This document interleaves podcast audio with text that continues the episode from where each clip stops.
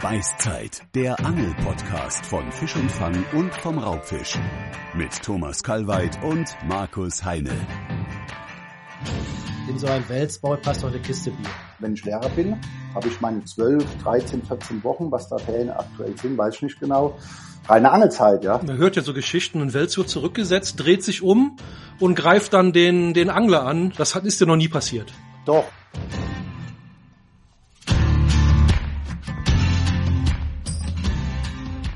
Willkommen zur Beißzeit, dem Angelpodcast von Fisch und Fang und vom Raubfisch. Seid gegrüßt. Thomas, es ist wieder soweit.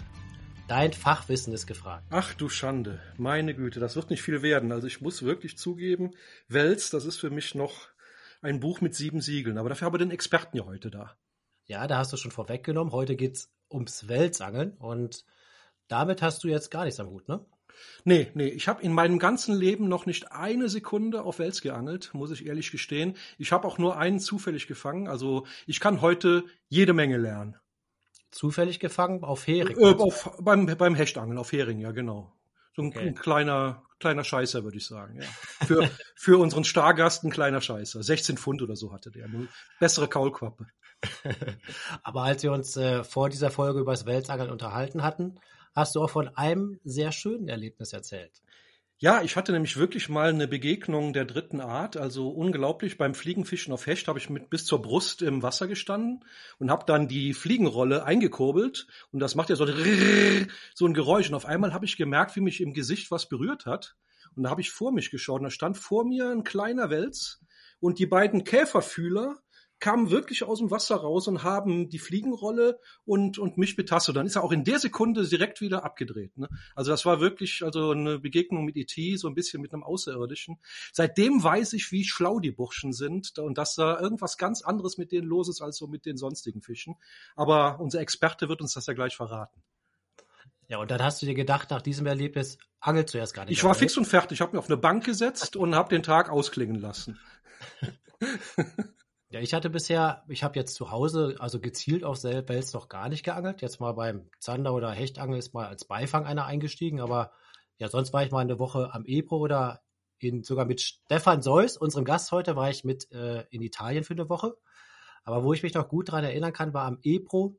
Da haben wir vom Bellyboot auf Wels geangelt in der Nacht am alten Ebro-Flusslauf. Das war mit meinem Kollegen Christian Hoch.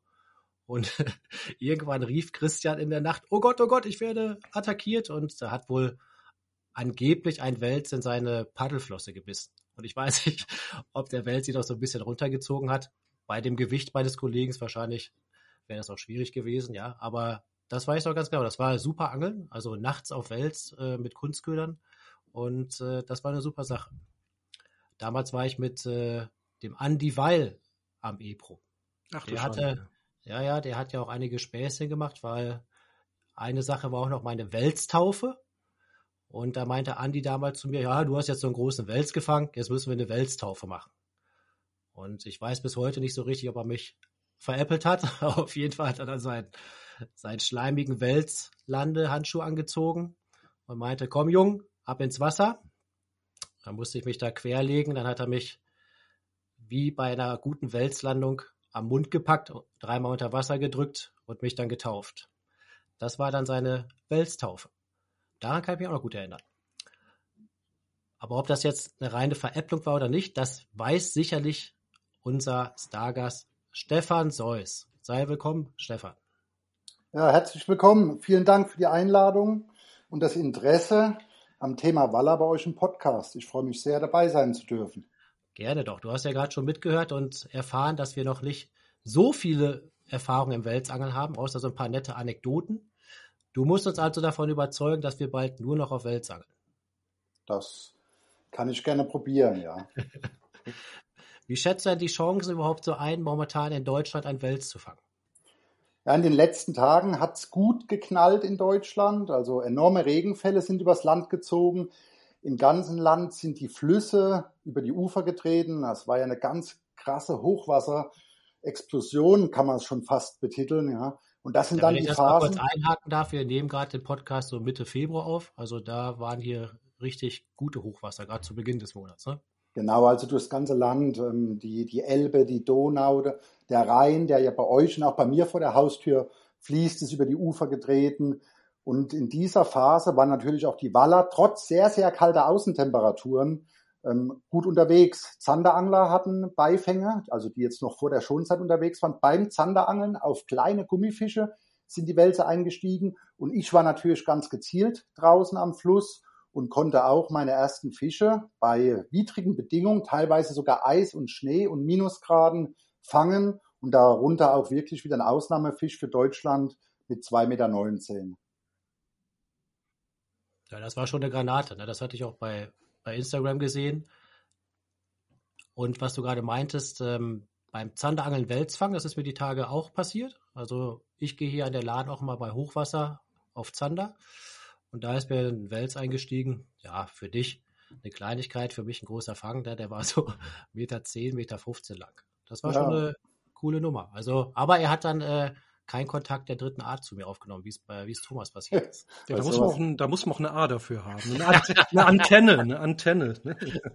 Aber es ist ja krass, ne? also wenn ich jetzt hier die Stories vom Stefan höre, also ich habe früher immer gelernt, irgendwie der Wels ist so ein Hochsommerfisch, da muss es mindestens 35 Grad für haben und jetzt werden so richtig die großen Knaller im Winter gefangen. Ne? März oder so ist ja wahrscheinlich die Topzeit, so die Hochwasserzeit. Ne? Da hat sich doch so ein bisschen in den letzten Jahren was verändert. Ne? Früher hieß es doch, im Sommer brauchst du erst auf Wels zu probieren. Früher heißt bei mir, ich bin über 50 vor 30 Jahren oder so, da war das noch so die, die, die Bauernregel. Ne? Ja, da sind wir alle in den letzten Jahren schlauer geworden. Es hat sich ja sehr viel beim Wallerangeln, sage ich mal, modernisiert oder anders ins Verhältnis gesetzt, als wir Angler das eigentlich vermutet hatten. Ich selbst habe als Jungangler auch gedacht, laue, lauwarme Sommernächte, gewittrige Nächte, hohe Außentemperaturen, da sind die Waller richtig aktiv. Aber die Erfahrung hat gezeigt, dass definitiv das Frühjahr, der Herbst, immer die Phasen, wenn das Wasser, die Wassertemperatur langsam anfängt zu steigen, doch die viel besseren Zeiten sind, um auf Waller und auch gezielt große Wälze fangen zu können. Du hast gerade deinen ersten Wels erwähnt oder deine ersten, also deine Anfänge im Welsangeln. Wie hast du denn deinen ersten Wels gefangen oder wobei? Bestimmt nicht gezielt, oder? Nein, nein, ich habe ja ähm, eigentlich mit dem Karpfenangeln angefangen. Ich wollte eigentlich als Jungangler alle Fische fangen. Ich hatte das Glück als junger Angler, dass ich sehr reisefreudige Eltern hatte. Also in den Ferienzeiten waren wir in Schweden, in Norwegen, irgendwo immer unterwegs und haben unsere Familienurlaube so geplant, dass da irgendwo Wasser mit eine Rolle spielt und habe dann, nachdem ich so alle Fischarten mal gefangen hatte oder mit allen Fischarten Kontakt hatte, mit dem Karpfenangeln ähm, angefangen, habe ich mich sehr rein verliebt in die Materie und hatte dann am Neckar beim Karpfenangeln, also ich vermute, dass ich ähm, einen Döbel draußen gehakt hatte auf meinem Boilie und beim Reinholen des Fisches hatte ich plötzlich äh, einen Vollkontakt. Nichts ging mehr. Ich habe gedacht, ich hätte diesen Döbel in einen Hänger, in einen Baum, in ein Hindernis gezogen und plötzlich hat dieses Hindernis, dieser Hänger Fahrt aufgenommen und kurze Zeit später habe ich meinen Döbel gehabt, komplett abgeschuppt, komplett zerquetscht. Und das war, glaube ich, mein erster ungewollter Kontakt mit einem Waller. Ja, und dann war halt, dann hatte ich Blut geleckt. Dann habe ich mir eine Pilkrute da zusammengespart äh, und, und eine große Hochseerolle mit dicker 50er Mono geholt und habe mich dann da wieder hingesetzt und habe probiert, diesen Wels ans Band zu bekommen. Und hat geklappt? Nee, das hat erstmal nicht geklappt, ja, weil wir halt oder ich in diesem Moment oder in dieser Phase wahrscheinlich noch zu viel falsch gemacht hatte. Ich hatte kaum Erfahrung, es gab kaum irgendwo Berichte oder so, wie man spezialisiert, ähm, vor allen Dingen in Deutschland, ähm, Waller fangen konnte. Und ich hatte dann wirklich meinen ersten Waller gefangen von einem selbstgebauten Bellyboot aus. Bellyboote kamen damals die ersten rüber aus Schweden. Also das ist jetzt auch 25, 26 Jahre her, diese Story. Und ähm, waren aber unerschwinglich für mich als Schüler.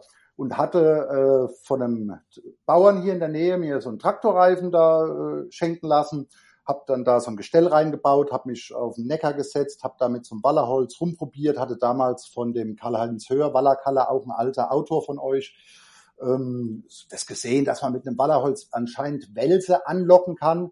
Hab da rumgestrammelt und rumgeklopft, habe wahrscheinlich mehr die Anwohner am Ufer verunsichert als irgendwas richtig gemacht, aber irgendwann dann in dieser Phase, in dieser Übungsphase, die über ein paar Wochen rausging, immer wenn ich Zeit hatte, war ich am Fluss, hing plötzlich so ein Meter Zehner, Meter Zwanziger dran.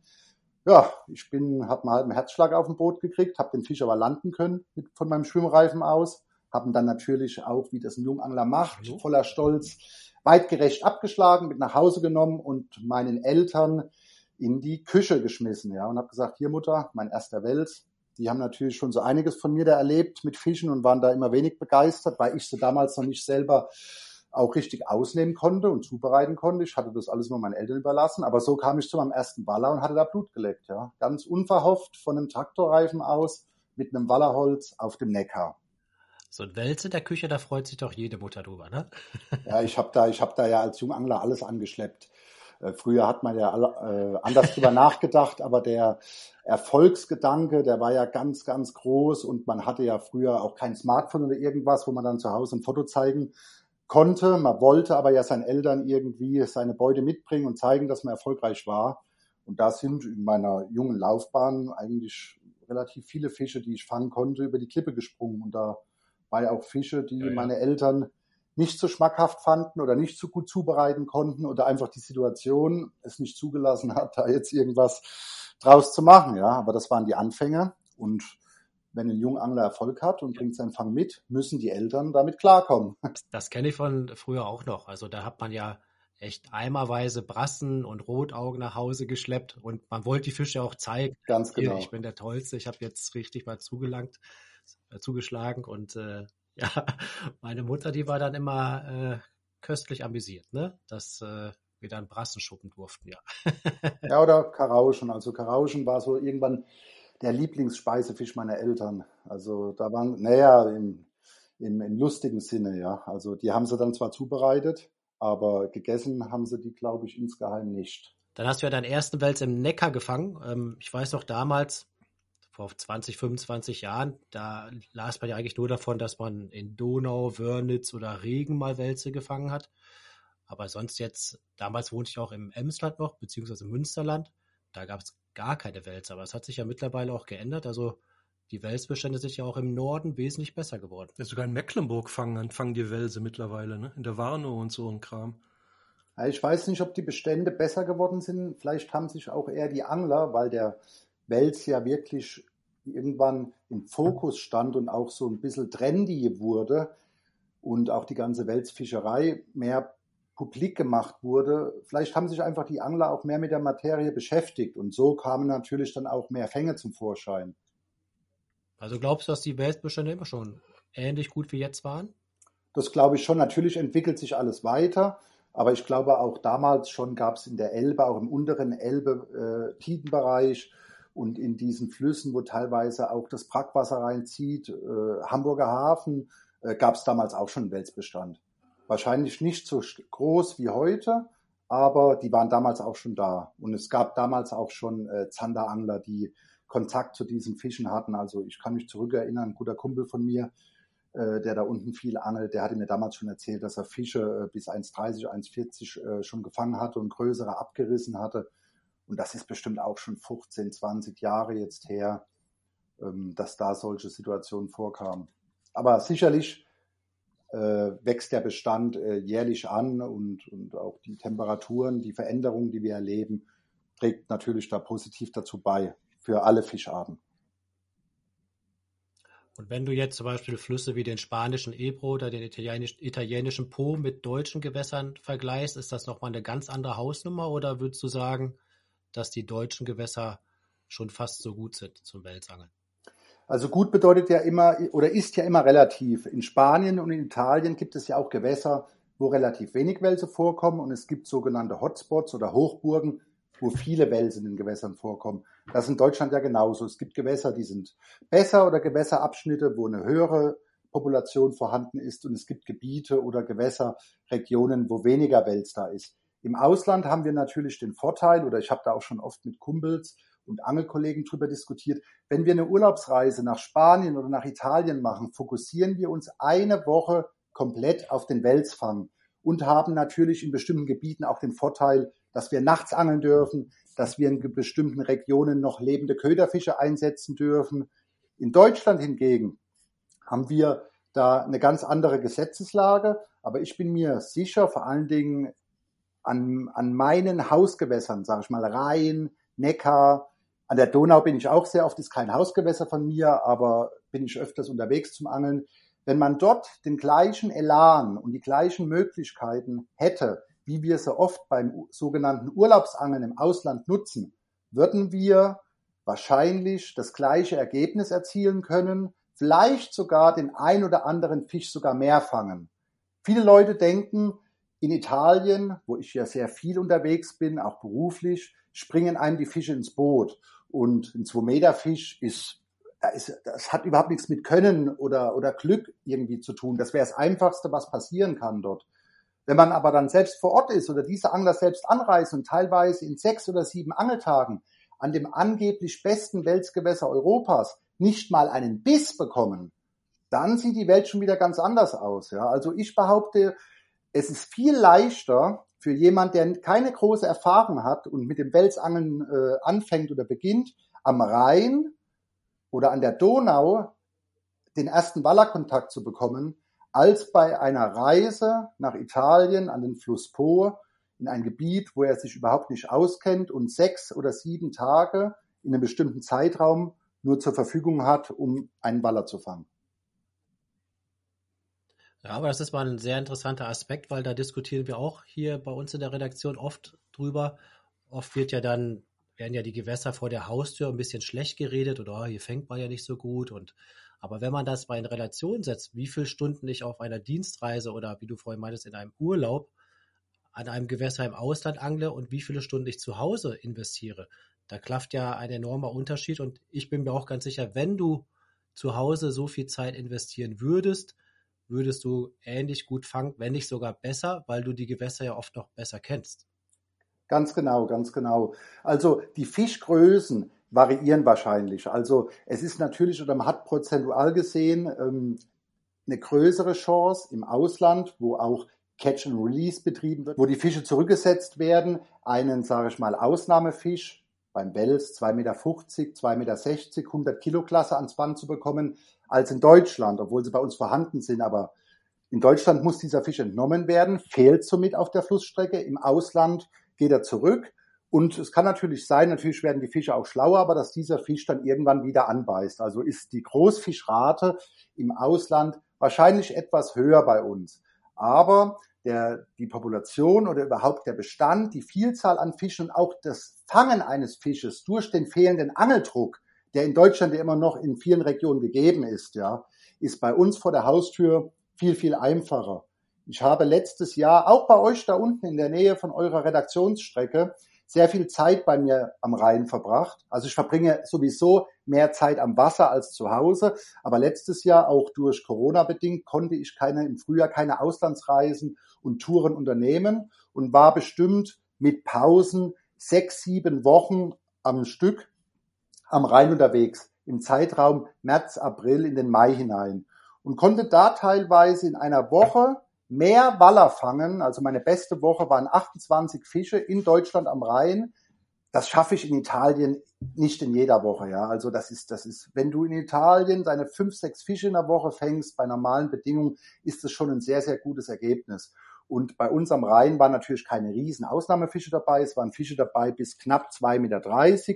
Bei diesen 28 Fischen in der einen Topwoche waren fünf Fische über zwei Meter und die meisten Fische so zwischen 1,40 Meter und 1,80 Meter. Und das ist doch ein mega Ergebnis. Also teilweise fünf, sechs Bisse in einer Nacht in den Buhnfeldern.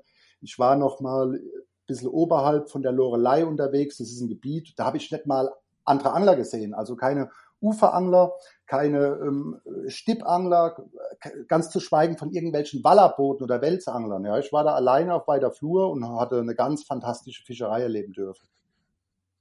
Kannst du denn jetzt einem Anfänger, der jetzt Wälze in Deutschland fangen möchte und an den großen Flüssen wie Rhein, Elbe oder Donau unterwegs ist, irgendwie so drei Punkte nennen, was er bei der Platzwahl berücksichtigen sollte, um einen guten Welsplatz zu finden? Was sind so Merkmale für einen Platz, wo einfach ein Wels stehen muss? Also wenn wir jetzt vom Rhein sprechen, der Rhein ist ja ein Fluss mit sehr starker Strömung, hoher Strömungsgeschwindigkeit und ich überlege mir dann immer oder suche mir immer irgendwo Plätze, wo Fische Ruhe finden können. Nicht unbedingt der Wels. Dem Wels macht die starke Strömung nichts aus. Aber seine Beutefische ziehen sich sehr gerne zu bestimmten, ähm, in bestimmten Perioden des Tages in ruhigere Bereiche zurück. Wenn man jetzt zum Beispiel Buhnenfelder vor der Haustür hat oder in seiner Flussstrecke, das ist immer ein Bereich an diesen Buhnenfeldern, an den Köpfen, wo die Strömung einmal ins Buhnenfeld reingeht, am Kopf wieder raus beschleunigt. Diese Bereiche im Buhnenfeld und am Buhnenkopf, diese Beschleunigung, dort werdet immer einen Waller antreffen. Dann Bereiche, wo zum Beispiel Häfen oder Altarme, Seen, äh, Verbindungskanäle in den Fluss eintreffen, also wo schnelles Wasser auf fast stehendes Wasser trifft, wo es sogenannte Kehrströmung gibt. Das sind auch Bereiche, wo der Waller nie weit ist. Und dann aber auch, was viele ähm, vergessen oder wo sich viele nicht reintrauen, die ganz normale autobahnlinige, äh, geradlaufende Steinpackung unserer Flüsse. Dort treffe ich ganz, ganz selten Angler, weil es unbequemes Sitzen ist. Aber der Packungsfuß, die Packung geht ja so bei uns am Rhein zum Beispiel von 0 auf 3 Meter, fällt die langsam ab, dann, und dann läuft der Rhein ja vor allen Dingen in den Bereichen, auch bei euch unten, bei mir hoch Richtung Speyer, fast wie eine Badewanne rüber. Da kommt ja, kommt dann mal noch irgendwo ein kleines Löschlein oder irgendwas, aber in der Regel geht die Packung runter auf den Grund, läuft gerade rüber und wieder hoch. Und am Packungsfuß entlang dieser ganzen Packung ähm, findet ganz viel Leben statt. Dort sammeln sich Kleinstfische und da steht auch der Wels am Packungsfuß. Also ich kann dir keine Packung nennen, wo es nicht möglich ist, mit, einer, mit einem toten Köderfisch oder mit einem Tauwurmbündel an einer U-Pose, mit, wenn man mitten in die Packung seine Steinmontage oder seinen Grundblei wirft, äh, wo man keinen Baller fangen kann. Die sind dort überall. Also es ist ein sehr gutes Welsaufkommen bei uns vor allen Dingen in den Flüssen Rhein und Neckar zu finden. Ja, und interessant dürfte ja auch sein, wie lange du veranschlagen würdest, dass man ansitzen muss, bis man seinen ersten Welskontakt hat. Das ist natürlich schwierig zu sagen, aber du bist ja ständig am Wasser, ja? Dann sagen ja wahrscheinlich auch viele, oh, der ist ja ständig am Angeln. Dann fängt er immer auch viele Wälze. Genau, aber, aber die aktive Phase der Fische äh, kann man wirklich auf ein sehr enges Zeitfenster eingrenzen, erfahrungsgemäß. Also ich verbringe, wenn ich jetzt 24 Stunden am Wasser bin, kann ich behaupten, je nach Jahreszeit sind davon übertrieben gesagt 20 Stunden sinnlos. Sinnlos ist vielleicht der falsche Ausdruck. In dieser Zeit suche ich mir neue Plätze, probiere Köderfische zu fangen, äh, suche mir einen anderen Angelplatz, schlafe, koche, was weiß ich, was ich da mache.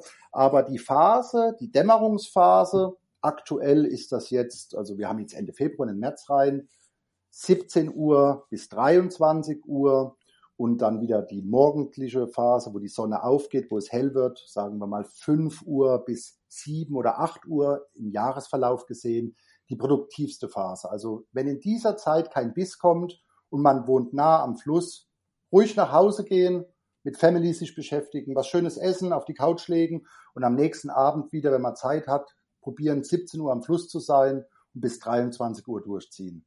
Da muss es knallen oder in den meisten Fällen äh, kriegt, kommen die Bisse in diesem Zeitraum. Okay, gut zu wissen. Ähm, in diesem Zusammenhang fällt mir auch eine Frage ein von dem Gast, den wir im Podcast vor dir hatten. Das war der Sebastian Hedel. Wir haben nämlich eine Rubrik, die heißt Nachgehakt, was du schon immer wissen wolltest. Und der Sebastian Hedel wollte von dir wissen. Ja, Stefan, ich wollte mal von dir wissen, wie viele Angeltage im Jahr du am Wasser bist. Das hat sich etwas geändert. Früher hatte ich, glaube ich, 200, 250 Tage und Nächte grob geschätzt. Also ich war. Aber bei dir ist aber schon immer, das heißt dann Tage und Nächte, ja? Also, ja, also ich, ich, ich bin bei ganz. Bei mir wäre es zum Beispiel so, wenn ich jetzt tagsüber fünf Stunden angeln gehen würde und dann nochmal nachts fünf, dann wäre das zweimal Angeln für mich. Ich habe ganz, selten, einmal, ja. ich hab ganz selten ähm, Angeltouren oder Angeltrips, die tagsüber nur ein paar Stunden gehen. Das mache ich ganz, ganz selten. Also deswegen sage ich, das hat sich ein bisschen gewandelt. Ich habe jetzt auch, ähm, wenn ich jetzt, sage ich mal, mit dem Bellyboot unterwegs war oder mal schnell an Baggersee zum Hechtangeln gehe, dann gehe ich auch mal nur ein paar Stunden. Aber auch jetzt selbst in Deutschland, wenn ich eine Angeltour plane, plane ich die meistens immer über eins, zwei Nächte, also in dem Fall dann drei, vier Tage. Also wenn ich von, von Angeltagen oder äh, spreche, 250, also das ist jetzt so sechs, sieben Jahre her, ähm, dann war ich 250 Tage, 24 Stunden rund um die Uhr am Wasser und dann meistens auch mehrere Wochen hintereinander in bestimmten Revieren, bin dann ins nächste Revier gefahren, vier, fünf Tage wieder nach Hause ins Büro, Arbeiten erledigt, was liegen geblieben ist und dann wieder für 10, 20 Tage komplett ans Wasser und loslegen, ja, und Action. Heute ist es ein bisschen weniger geworden durch meine ähm, gewachsenen Aufgaben bei meinem damaligen Sponsor und heutigen äh, Arbeitgeber, kann man so sagen, ZEPCO Europe. Ich bin ins Brandmanagement eingestiegen, also ich mache jetzt noch mehr in der Produktentwicklung, in, im Management von den Angelgeräten, fahre auch nach China, besuche dort äh, Hersteller und äh, dadurch ist etwas Angelzeit flöten gegangen und natürlich auch familiär. Ich bin Vater geworden im Frühjahr. Ich bin etwas älter geworden, vielleicht auch in gewissen Situationen etwas gemütlicher. Aber ich denke, ich bringe es locker noch auf 180 bis 200 Angeltage im Jahr. Das geht doch bestimmt auf die Knochen, würde ich sagen. Da hast du eine gute Karpfenliege, ne? oder? Wenn ich drei Nächte gemacht habe, dann bin ich schon froh, wenn ich wieder zu Hause in meinem Bettchen liegen darf. Also ich kann sagen, ich schlafe auf meiner Ausrüstung, in dem Fall auf meiner Liege oder auf der Matratze, die in meinem Boot verbaut ist, wo ich drauf schlafe, fast besser als in meinem Bett. Also wenn ich im Bett aufstehe, habe ich mehr Rückenschmerzen als draußen beim Angeln. Aber klar, also eine wichtige Ausrüstung bei so einem Angelpensum ähm, ist ganz, ganz wichtig. Also eine gute Liege, eine, eine, ich habe zwischen Liege und Schlafsack, das haben auch einige schon in meinen Videos gesehen, das ist ein sehr guter Tipp für die Leute, die auch bei nasskaltem Wetter am Wasser sind, nochmal eine extra, eine Thermomatte, so eine Thermarestmatte, wie auch im Bergsport benutzt wird, um die Bodenkälte von mir abzuhalten, um mir eine harte, eine harte Liegefläche zu schaffen. Die meisten Angelliegen hängen ja wirklich so durch, da hängt man dann drin wie so eine Banane. Also man muss da schon drauf achten, dass man warm eingepackt ist und vernünftig am Wasser schläft, sonst geht es irgendwann nach hinten los, ja. Und das Ganze wird, äh, geht in eine ungesunde Richtung. Aber ich finde das schon lustig, dass du gesagt hast, ja, so vor ein paar Jahren, wo du dann wahrscheinlich auch hauptsächlich beim Guiding dann 260 Tage im Jahr im Wasser warst, das war dann die wildere Zeit und jetzt bist du ruhiger geworden und hast dann ungefähr 180 bis 200 Tage, ja, und Nächte. Das ist ja schon wenig geworden, ne? Ja, ich habe ich hab mit meiner Partnerin die Absprache, dass ich doch ähm, zweimal fünf Tage, also wenn ich jetzt einen Trip habe, ich starte in, in, drei Tagen zu einer längeren Tour und äh, dann sollte ich nach zwei Wochen mal wieder fünf Tage zu Hause sein. Es ist auch immer periodenabhängig, also ähm, äh, vor allem das Frühjahr und der Herbst sind bei mir die Phasen, wo ich sehr viel und sehr lange auch am Stück unterwegs bin. Und im Sommer probiere ich dann die, die Zeitfenster kürzer zu machen. Also immer so zwei, drei Tage unterwegs, zwei Tage zu Hause, weil ja halt auch neben Familie einiges an Arbeit liegen bleibt, was gemacht werden muss. Was ich, obwohl ich heute so ausgerüstet bin, dass ich sehr viel auch im Wasser arbeiten kann. Also ähm, die Leute denken dann immer, ja, der Stefan, wenn der dann nachts sein Wels gefangen hat, liegt er den ganzen Tag dann in der Sonne äh, trinkt ein kaltes Bier und, und schläft. Nee, nee, also wenn es dann morgens losgeht, wenn ich aufwache, Handy an, E-Mails beantworten, noch ein paar Filme oder Fotos am Laptop bearbeiten, das habe ich alles immer bei meinen längeren Touren dabei. Also ich richte mir dann schon mein Büro am Wasser draußen ein und ähm, arbeite auch tagsüber in, in Bereichen, die nichts unmittelbar jetzt mit der Fischerei an Ort Stelle zu tun haben. Aber du, du lebst ja dann schon einen Traum, den viele Angler haben, ne? Dass man sein Hobby zum Beruf macht, dass man am Wasser arbeitet. Den Traum, äh, es ist ein Traum, es ist auch immer noch für mich ein Traum. Ähm, sonst könnte ich es auch nicht mehr so ähm, authentisch und voller, sage ich mal, voller Liebe und Herzblut ähm, rüberbringen. Klar, jeder Job, für mich ist Angeln ja mittlerweile auch Job, kein Hobby mehr, ähm, hat seine Seiten, wo es einmal nicht so viel Spaß macht und wo es einem äh, das Ganze mal alles also ein bisschen aus dem Hals heraushängt. Aber diese Phasen habe ich komischerweise oder gesagt zum Glück ganz, ganz selten, dass ich mal keine Lust auf Angeln habe. Natürlich sitze ich mal irgendwann rum und habe nasse Füße oder Hunger oder friere mal und sage, oh, jetzt wäre es doch viel schöner zu Hause. Aber das sind ganz, ganz ähm, wenige Momente. Und weil du sagst, ein Traum, diesen Traum kann jeder Angler, der da wirklich Lust drauf hat und auch ungefähr erahnen kann, was sich dahinter verbirgt, sich natürlich erfüllen. Heute, ich betreue ja auch eine, eine Vielzahl an Teamanglern bei Zepco Europe in den unterschiedlichen Sparten und Bereichen und habe auch immer meine Augen offen. Heute auch mit den Social Media Netzwerken und so weiter und so fort erkennt man ja auch immer frühzeitig interessante Jungangler, die man dann gerne ähm, mit aufbaut und äh, unterstützt mit Werbeverträgen. Und es kann jeder Angler schaffen. Nur die meisten denken halt oder wissen halt nicht, äh, was dieser Job, sage ich jetzt mal, ähm, mit sich bringt. Also ich habe jetzt das Glück, dass ich eine Partnerin gefunden habe, die mich so akzeptiert und das Leben so akzeptiert, wie wir es führen. Aber ich kann euch eins sagen, wie ich noch jung war oder jünger, die, die ganzen Mädels laufen einem weg. Also es gibt keine feste Partnerschaften. Man verliert das komplette soziale Gebilde mit Menschen, die nichts mit dem Angeln an sich die zu tun angeln. haben. Ja. Genau, meine Studienkollegen, mhm. meine Kollegen aus dem Abi, aus dem Handball, ich habe als Snowboardlehrer gearbeitet, die Kollegen, mit denen habe ich heute allen keinen Kontakt mehr. Also man sieht sich mal irgendwo äh, beim Einkaufen, Servus und redet mal kurz über alte Zeiten, aber man hat keinen Kontakt mehr. Man wird zu Hochzeiten, Geburtstagen eingeladen, ist aber nie da, weil man immer unterwegs ist. Und irgendwann bildet sich der Freundeskreis äh, aus Leuten, die was mit deinem Job oder mit deinem Hobby zu tun haben. Was ich aber auch überhaupt nicht äh, jetzt großartig negativ empfinde. Das ist halt die Entwicklung. Und wie gesagt, Leute, die Bock haben, die, die das Angeln anderen zu vermitteln, die selber tolle, innovative Ideen haben, haben ja die Möglichkeit und wir haben ja viele Firmen, die, die wirklich danach suchen oder da die Türen offen halten, sich im ersten Schritt bei einer Angelfirma ähm, zu bewerben ich habe das ja damals gemacht, auch in Zusammenarbeit mit euch, mit dem äh, mit der Fisch und Fang. Ich habe dort geschrieben. Die Artikel habe ich nicht geschrieben, um mich jetzt in ein besseres Licht als andere zu stellen. Die habe ich auch mitgeschrieben, um mir als Schüler oder Student mein Angeln finanzieren zu können. Ich habe gewusst, wenn ich jetzt sechs Tage in Frankreich im Schlamm sitze und auf Wels und Karpfen angel, muss ich da hinkommen und zurückkommen. Also brauche ich mal Spritgeld, dort muss ich was essen, dann brauche ich ein paar Angelköder und dann habe ich gesagt, okay, wenn ich dort jetzt nicht den ganzen Tag rumgammel, sondern meine Kamera in die Hand nehme und ein paar schicke Fotos mache und den Leuten erkläre, wie ich mit einer U-Pose in Wels fangen kann und das dann in Zusammenarbeit mit einem Magazin immer fangfrische Fotos und Stories bringe, habe ich ein Honorar bekommen konnte mir von dem Honorar dann wieder eine Spiegelreflex irgendwann leisten oder den nächsten Angeltrip bezahlen, bla bla bla. Und so hat sich das aufgebaut und dann werden natürlich auch sofort Firmen auf einen aufmerksam die suchen ja auch Ratgeber oder Berater. In den wenigsten Angelfirmen hocken ja Angler am Schreibtisch und sagen, ja, wir brauchen jetzt das und das und das. Und die sind ja natürlich auch immer froh, wenn sie Infos bekommen direkt vom Wasser.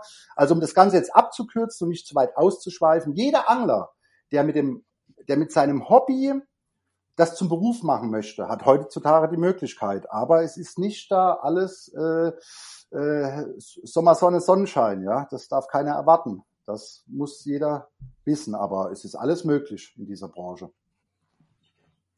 Und wie behältst du dann den Enthusiasmus, den du beim Angeln an den Tag legst? Oder wie äh, schaffst du es, dass du nicht die Freude am Angeln verlierst, weil es ja dann dein Job ist? Weil es Spaß macht, ja. Ich habe ja das Glück, dass mir mein Job unendlich viel Spaß macht. Und ähm, das kann ich nicht um das erklären. Mal, um das nochmal, um das nochmal einzuhaken. Also eigentlich, weil du ja vorher gesagt hast, du hast ja studiert, du hast auf Lehramt äh, studiert. Genau, ich bin eigentlich Realschullehrer für die Fächer Deutsch, Bio, Sport, also äh, Deutsch, Sport und Naturwissenschaften. Und das war Deutsch, Bio, Sport, das sind aber schon die besten Lehrer gewesen, ne? Das kann ich so nicht beantworten. Das war doch Religion und Sport, oder? Erdkunde muss noch dabei. genau. Aber, aber auch bei der Berufswahl damals war natürlich nicht ganz ähm, uneigennützig, natürlich mit dem Hintergrund. Ich hoffe, dass da jetzt nicht einige Zuschauer die Hände über dem Kopf zusammenschlagen. Aber natürlich ist es so, ist kein Geheimnis. Ein Lehrer hat natürlich viel Ferien. Die sollten natürlich dazu genutzt werden. Meine Lebenspartnerin Muss ich ist ja auch, genau, die ist auch Lehrerin. Die hängt nicht in den ganzen Ferien irgendwo zu Hause rum. Die muss ich vorbereiten. Die, dies und das hat sie zu tun. Aber damals war das halt mein Grundgedanke. Mensch, wenn ich Lehrer bin, habe ich meine 12, 13, 14 Wochen, was da Ferien aktuell sind, weiß ich nicht genau. Reine Angelzeit, ja, das habe ich mir gedacht und deswegen kam auch dieses Studium da zustande, ja. Aber dann bist du ja, hast du ein Referendariat dann nachher gemacht? Genau, ich habe es Ref gemacht und habe mich dann äh, vom Schulamt beurlauben lassen. Das kann jeder machen, also auch in jedem Studiengang. Die, die einen wollen die Welt sehen und die Welt bereisen. So ein freies Jahr kann man dann nehmen und dann wieder in den Job einsteigen.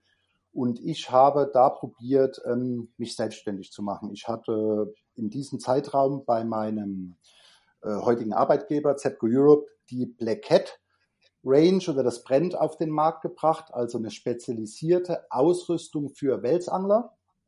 Und ähm, hatte dann da schon. Das war in Deutschland ja eigentlich das erste spezialisierte Welt. Ganz genau, kann man so sagen, ja, ganz genau. Und, und dementsprechend war es auch sehr schwierig für mich, weil auch selbst in der Angelgerätebranche oder in, de, in der Industrie damals haben die zu mir gesagt, Stefan, das machen wir nicht. Das, das, wer soll das kaufen? Wir brauchen, wir, du kannst doch hier sagen, du nimmst eine Norwegen-Route äh, zum Welsangeln oder irgendwas, eine schwere Karpfenroute. Wir machen nichts rein für Wels. Das, das, das wird nichts.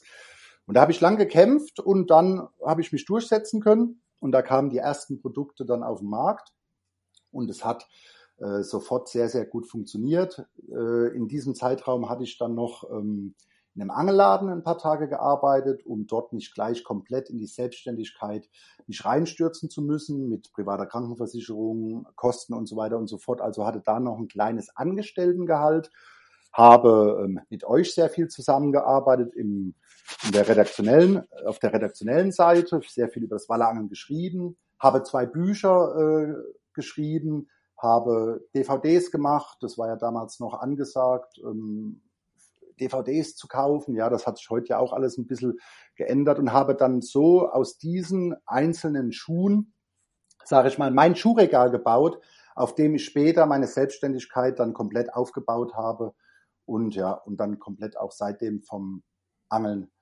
oder vom Angelsport lebe.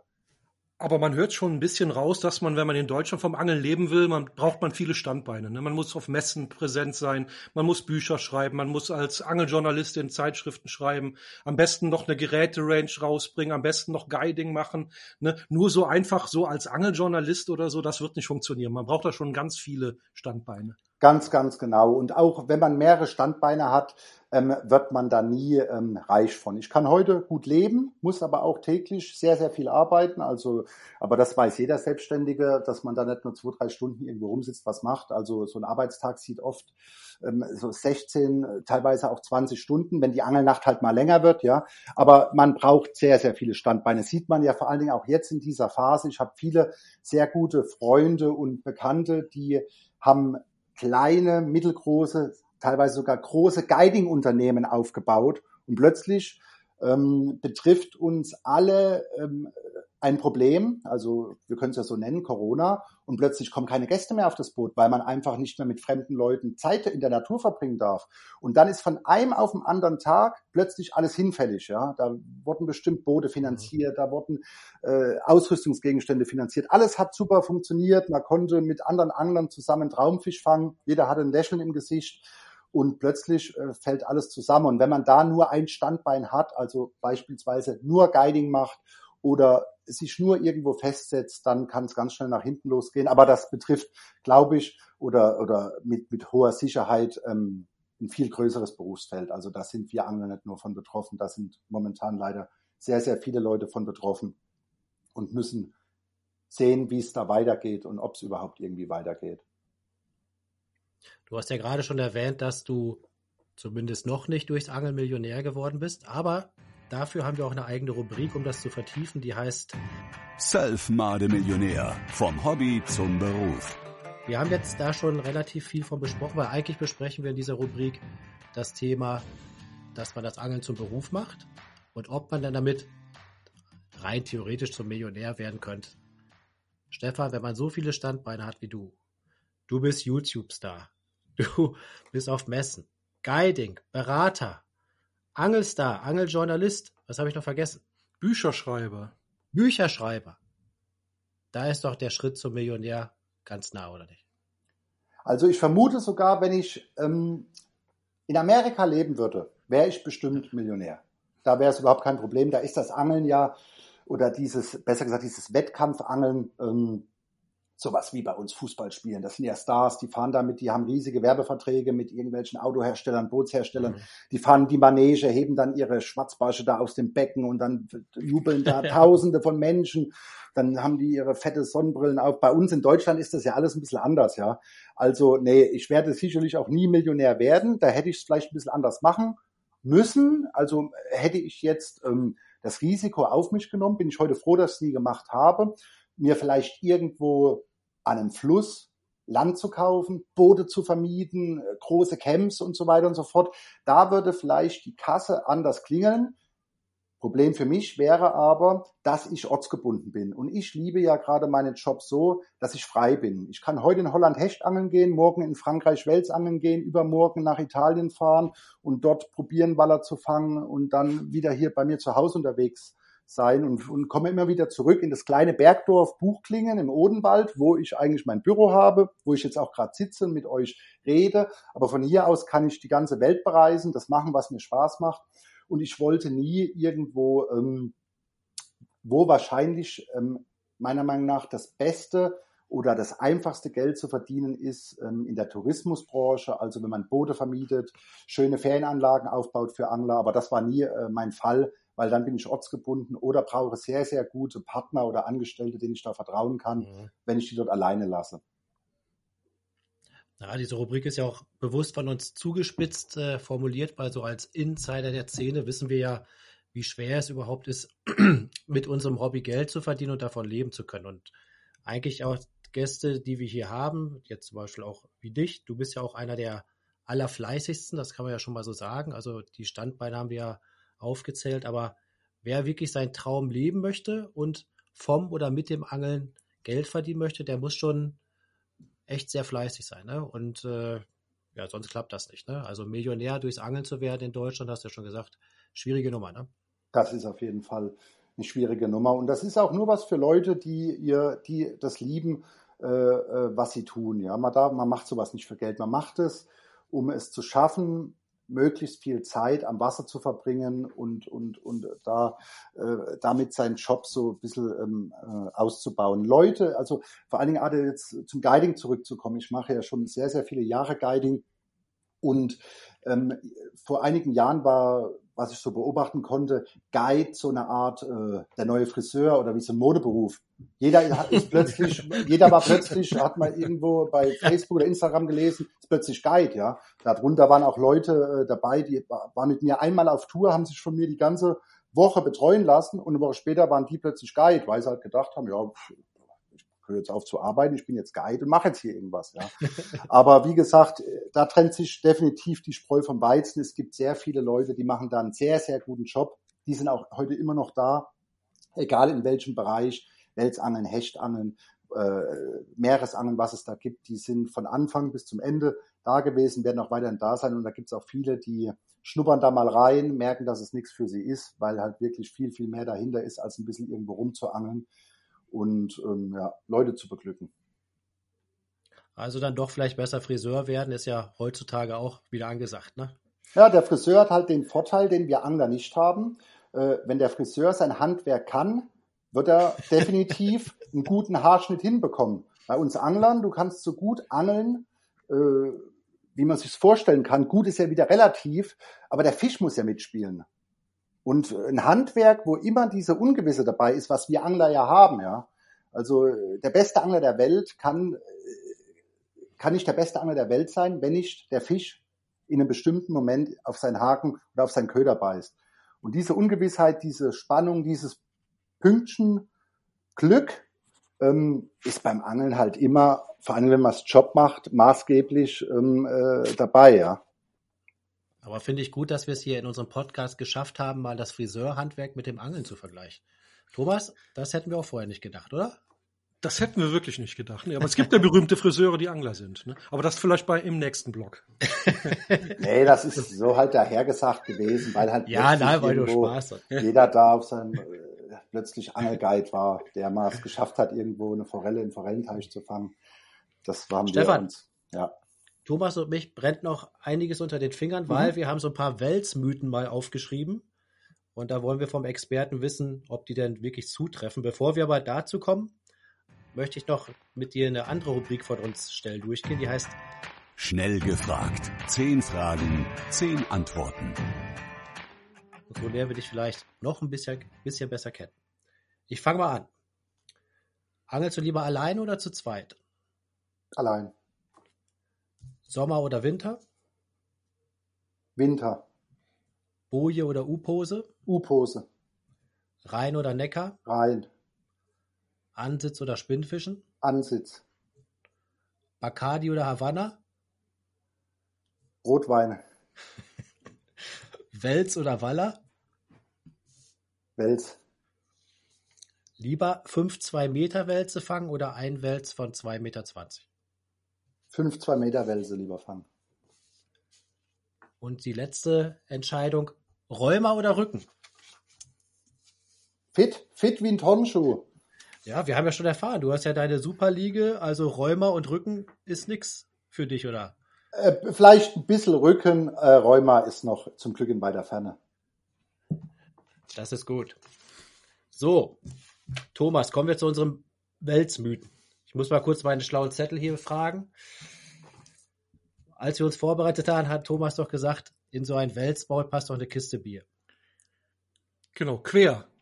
ja, ja. Also, da wären wir doch schon bei der Ködergröße. Sind große Köder zum Welsangeln wirklich die besseren? Und, wenn ich das direkt noch anfügen darf, gilt das sowohl fürs Spinnfischen als auch fürs Naturköderangeln? Also in beiden Fällen behaupte ich, dass es ein Mythos ist, also es stimmt nicht.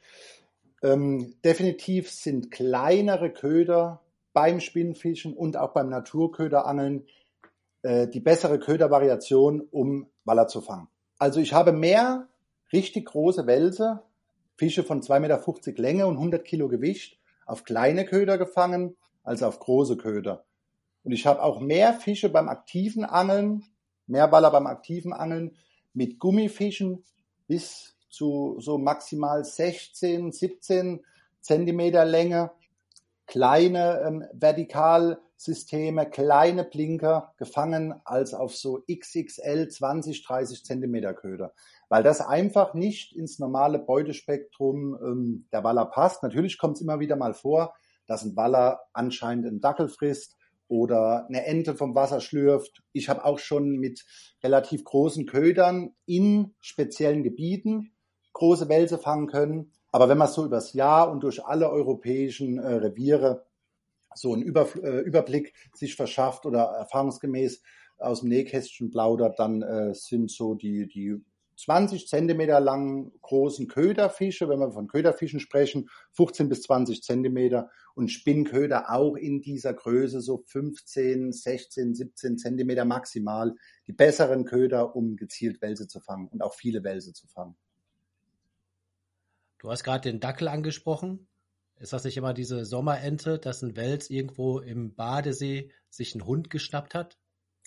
Äh, Glaube ich auch, ja. Ich, bei uns ist ja das Verrückte, ich wurde dann auch vom, vom Hessischen Rundfunk, bei uns in Frankfurt gab es auch so einen Unfall, erst Hund und dann ähm, äh, Badegast. Der hatte auch Striemen am Arm, die wie von einem Welsbiss aussehen konnten. Äh, da wurde ich auch dazugezogen, habe das Gewässer mir ein bisschen angeguckt, da ein paar Tage rumgeangelt, habe aber keinen äh, Killerwels fangen können. Aber ähm, ich selbst habe sehr viele Ver Verletzungen von Welsen, die natürlich entstehen beim Umgang mit dem Fischen, während und nach dem Fang, beim Greifen, beim wieder äh, freilassen dort, wo ich darf und so weiter und so fort.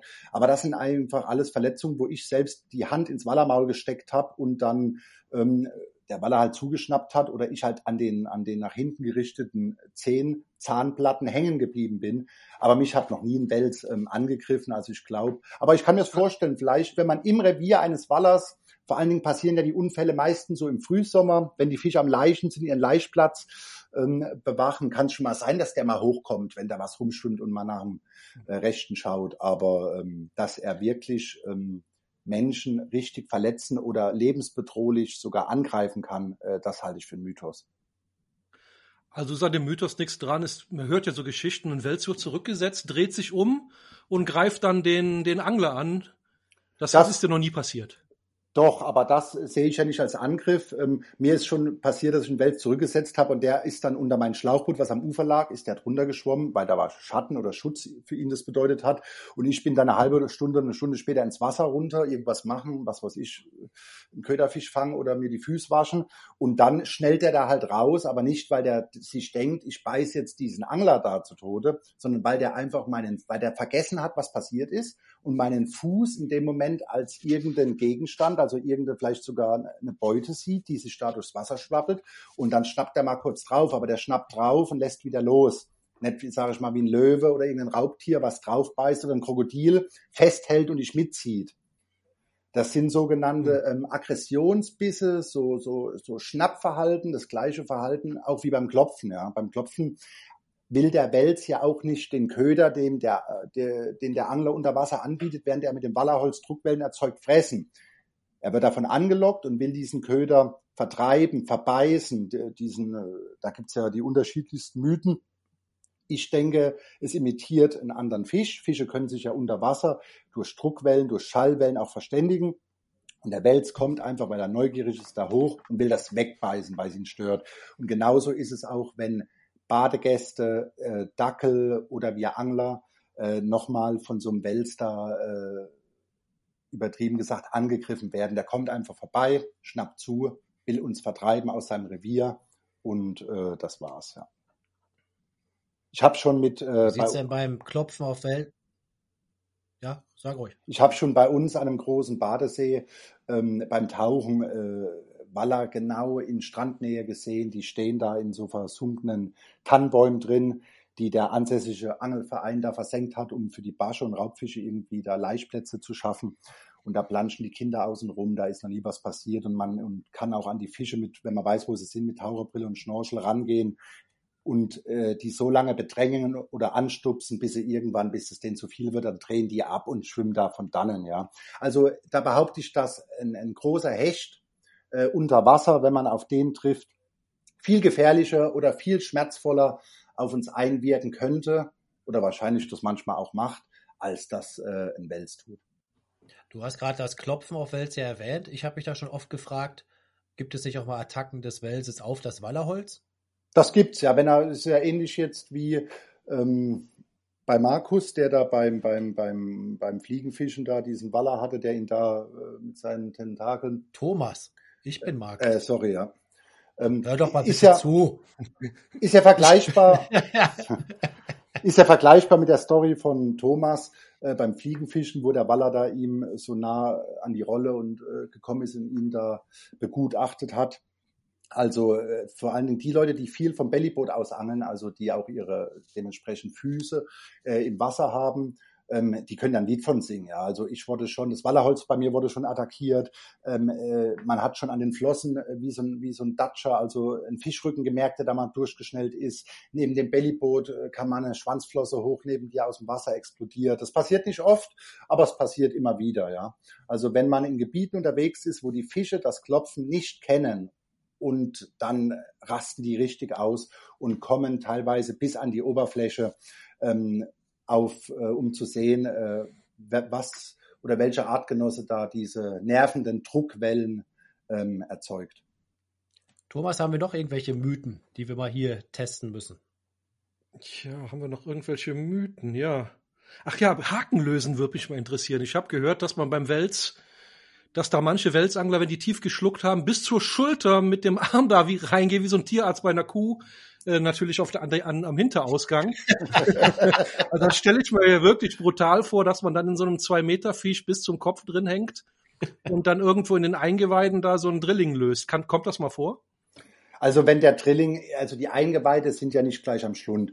Also ähm, in der Regel nutzen wir Welsangler lange Zangen, aber durch die neuen Montagen werden die Fische in den meisten Fällen im vorderen Maulbereich gehakt. Aber es kommt natürlich immer wieder vor, ähm, sieht man auch in einigen Videos bei mir auf dem Kanal, dass der Wels wirklich ähm, sich ein Beutefisch komplett reinzieht. Da ist dann wirklich alles weg.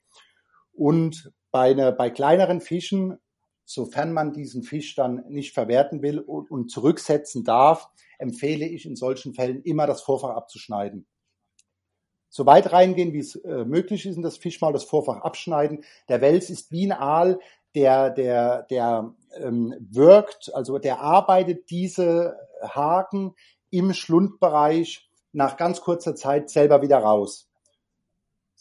Also die meisten Angler denken dann ja, der Fisch ist schwer verletzt und fangen dann an zu zerren, um ihn den Haken rauszuholen. Und dabei wird erst der Fisch eigentlich richtig verletzt. Also in diesen Fällen, wenn man ähm, den Wels zurücksetzen will und er hat wirklich sehr tief geschluckt und es ist ein kleinerer Fisch, am besten das Vorfach abschneiden. Der Fisch arbeitet es wieder raus. Und bei größeren Fischen, sage ich mal, ab zwei Meter Länge, äh, die haben ja dann wirklich ein Maul, wo ein Bierkasten, wie Thomas schon vorhin sagte, äh, quer reinpassen könnte. Da war ich schon oft, da gehe ich dann auch oft teilweise mit meinem Unterarm rein bis zum Schlund. Also der Haken hängt dann meistens unten im Schlundbereich und äh, kann den Haken mit den Fingern da ganz einfach lösen und im Schutz der Hand wieder aus dem Maul rausholen. Und da kommt es dann aber auch öfters vor, dass der Fisch mal zupackt und man am Oberarm ähm, ein paar Schürfwunden davonträgt. Aber das sollten wirklich nur Leute machen, die es schon mal gemacht haben und sich äh, da genau auskennen, wissen, was sie tun. Wenn wir jetzt schon ein paar Mythen behandelt haben, können wir auch mal ein paar Klischees ansprechen. Also wenn jetzt Fliegenfischer die feinen Pinkel unter uns Anglern sind, sind dann die Welsangler die gewalttätigen Proleten in Camouflage mit Muskelshirt, Messer, Welstätowierung und Kampfhund? Also ich glaube, da würde ich dir vor zehn Jahren recht geben. Also vor zehn Jahren war ein Großteil des Klientels, was du beschreibst, und es waren Angler, war das ein Welsangler, ja. Also auch nicht alle, aber wenn ich so zurückdenke oder vielleicht sogar 20 Jahre, ähm, wo ich damals am Po und am Ebro unterwegs war, sind die Leute oder die Welsangler dort ähm, mit ihrem Kasten Bier in Army-Tarnbekleidung am Wasser rumgerannt und haben abends irgendwelche Schweine am Lagerfeuer gegrillt. Das trifft schon so zu, ja. Die waren schon eine ganze Nummer härter als Karpfenangler. Also da gebe ich dir recht. Also ein Welsangler damals und ein Fliegenfischer damals, die hätten, äh, das waren zwei Welten. Heute hat sich das alles geändert. Also es gibt meiner Meinung nach in jeder Angelsparte mehr oder weniger, ähm, sage ich mal, so Neandertaler-artige auftretende ähm, Menschen. Aber das Welsangeln ist doch schon sehr, sehr modern geworden und teilweise fast oder hat teilweise heute fast das gleiche Klischee wie die Karpfenangler. Es ist alles sauberer geworden, es ist alles cooler geworden, es ist alles in farbigen, freundlichen Klamotten wird angeln gegangen, mit Sonnenbrille, ähm, schöne Tackelkisten, ähm, schicke Boote.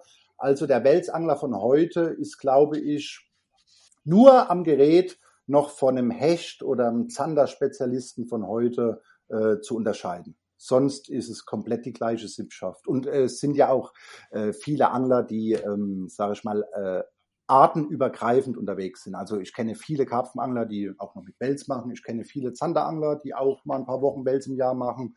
Und ich kenne auch Fliegenfischer, die auch mal Wels machen wollen. Kann man ja auch mit der Fliegenrute machen, ja.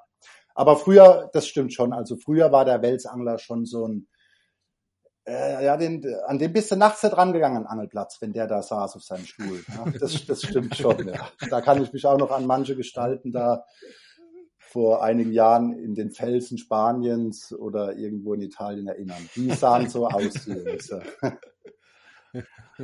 Hast du auch schon mal einen Welsanger gesehen mit Gesichtstattoo und Wels?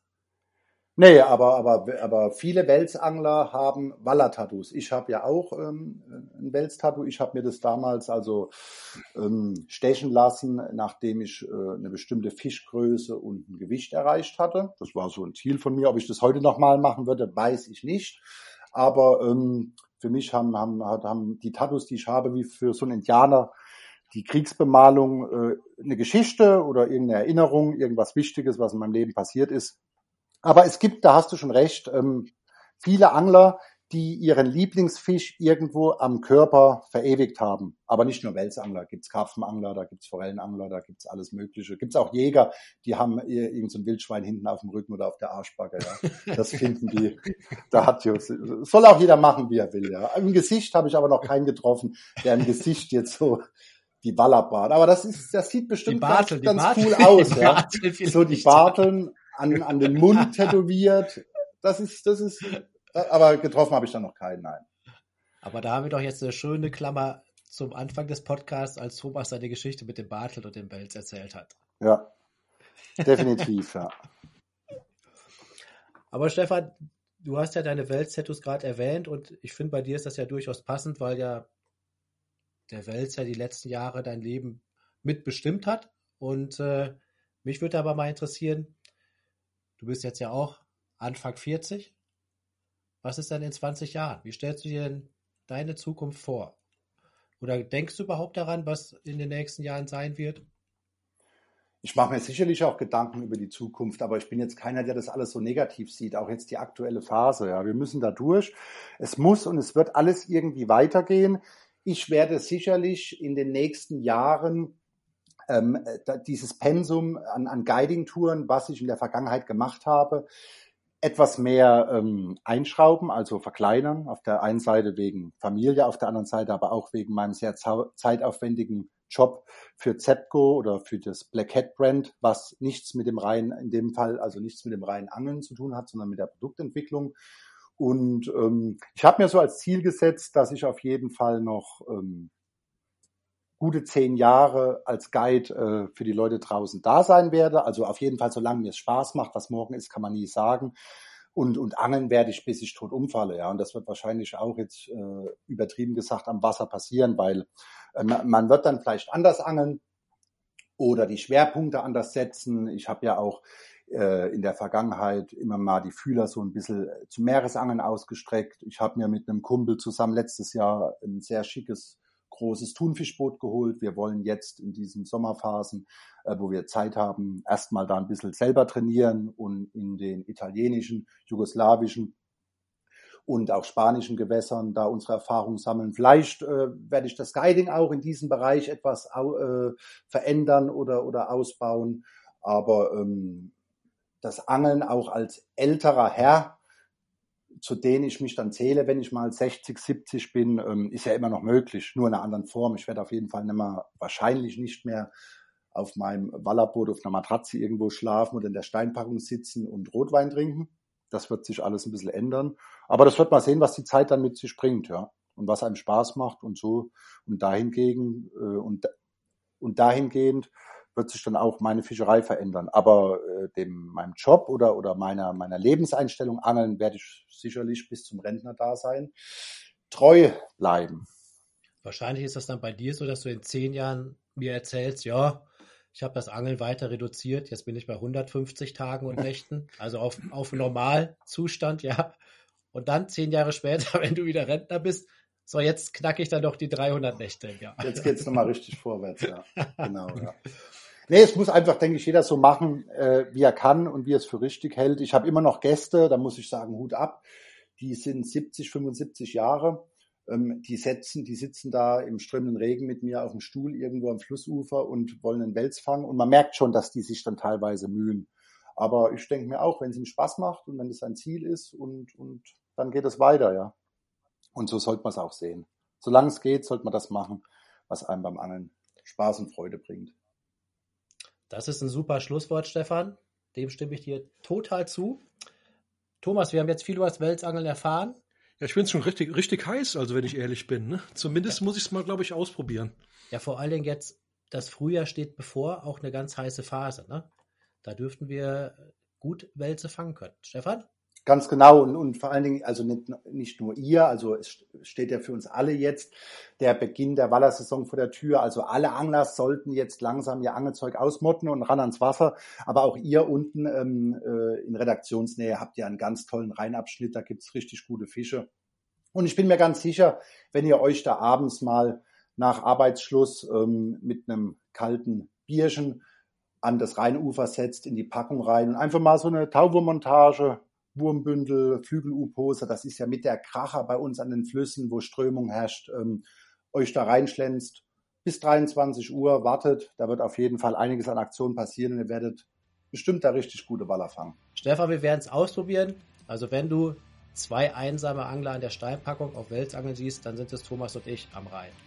Bis dahin, wir werden dann hier berichten und äh, im nächsten Podcast, Stefan, für dich auch interessant, geht, ums, geht es ums Meeresangeln. Da ist unser Kollege Christian Hoch zu Gast und wir plaudern mit sehr, sehr vielen Anekdoten über das Traumland vieler Angler, über Norwegen.